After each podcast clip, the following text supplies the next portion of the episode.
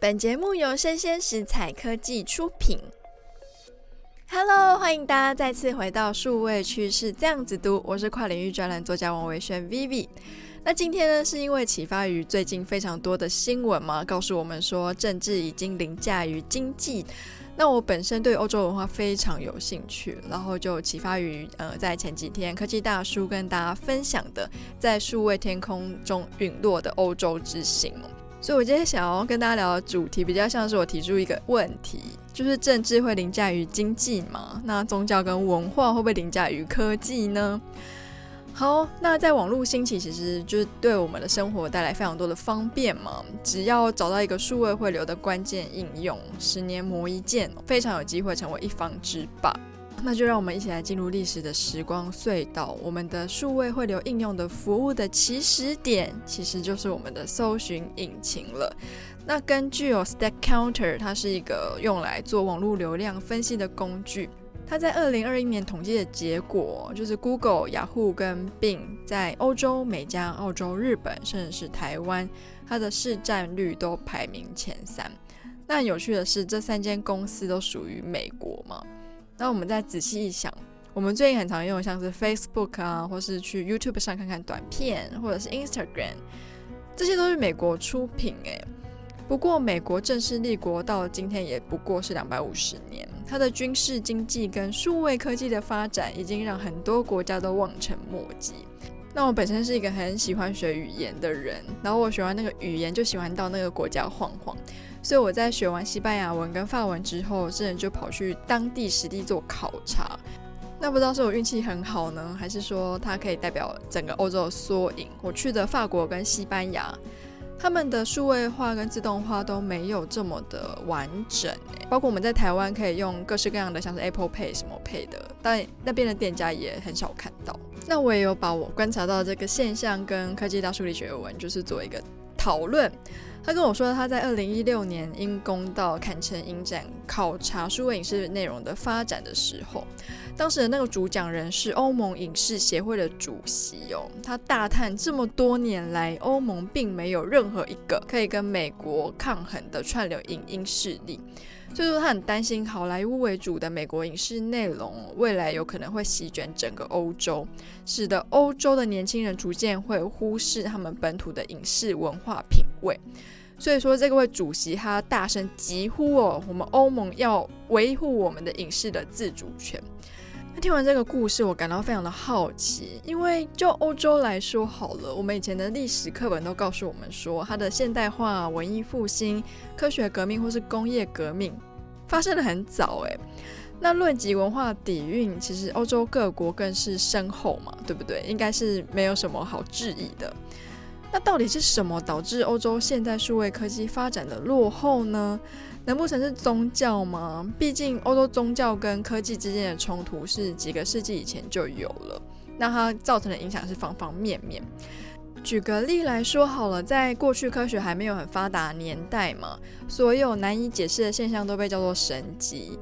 所以说有蛮长一段时间，整个欧洲是被神权笼罩，任何可能会动摇教会地位的学说或是科学家，大部分都没有什么好下场。举例来说，历史上第一位被宗教迫害的女性科学家希帕提亚，她是非常有名的柏拉图主义学者哦。她发明了环球体仪，那因为他不愿意亲吻十字架，最后被处决。那另外一位布鲁诺呢，他因为发表反对三位一体的言论，最后被处以火刑。就连现代科学之父伽利略哦，都因为曾经支持哥白尼的地动说而遭教会软禁嘛。那这历史毕竟就是间隔有点久嘛，有点久远。那我们来讲讲最近几年欧洲各国的一些现况好了。在德国，除了他们要付所得税之外，有宗教信仰的成年人呢，还必须要支付一定薪资的成数作为教会税。那这样的税制同样建筑冰岛、瑞典、芬兰等国家。这也不禁让我好奇哦，就是宗教对于科学的压抑，是否就是长久的影响欧洲人对科技发展的意识？这个时候，听众听到这边可能会觉得说：“哎，你这样讲对吗？那美国的宗教为何就不影响到他们的科技乃至到数位的发展呢？”我上网搜集了一些资料啊，那很有趣的是，根据 Pew Research Center 它的一项调查，全美大概有六十五 percent 的人都信仰着基督教。比例其实还高过于欧洲部分国家哦。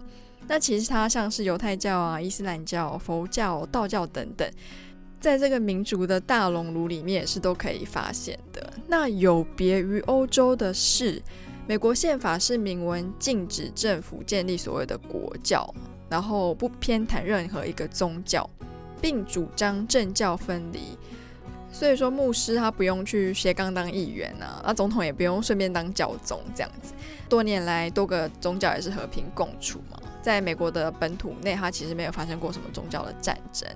那政治、商业都独立于宗教的美国，因为没有思想的顾忌嘛，会不会反而是科学发展快速的原因呢？那宗教去影响科学的这个变因哦，也许在未来是有机会被剔除的。为什么呢？因为在二零一零年开始，欧洲各国陆续掀起了所谓的退教潮。那如今，英国跟德国信仰基督教的人口已经低于五十 percent 了。那其实就其原因啦，过去教育不普及嘛，讯息不流通，所以宗教可以带给社会稳定跟希望。那反观现在好了，大家比较走个人主义嘛，那数位世界带来了零时空距离。信仰对年轻一代影响力，我觉得大不如从前哦。那欧洲宗教地位的视为，不知道会不会有助于日后数位科技的急起直追。所以说，其实我们去翻像是法国或是德国的一些法规啊，或者他们的白皮书，法国在几年前也喊出说还要数位化。那德国总理梅克尔他之前也有喊说要数位化嘛，对不对？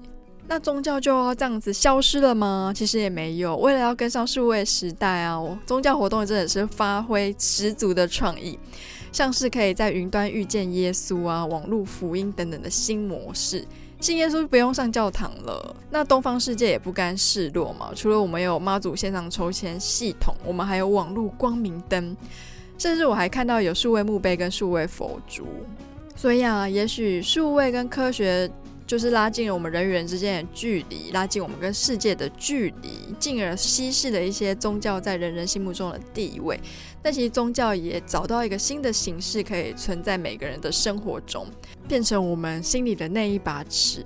那宗教被削弱这种绝对的权利，慢慢的演化成我们现在大家都知道的科学伦理嘛，时时刻刻的还是提醒了这群科学家：治病可以，但创造生命是上帝的专利。所以说，宗教、数位科学从对立到共存，又到融合，也许将来也有可能出现全息投影的虚拟上帝，或是数位告解室。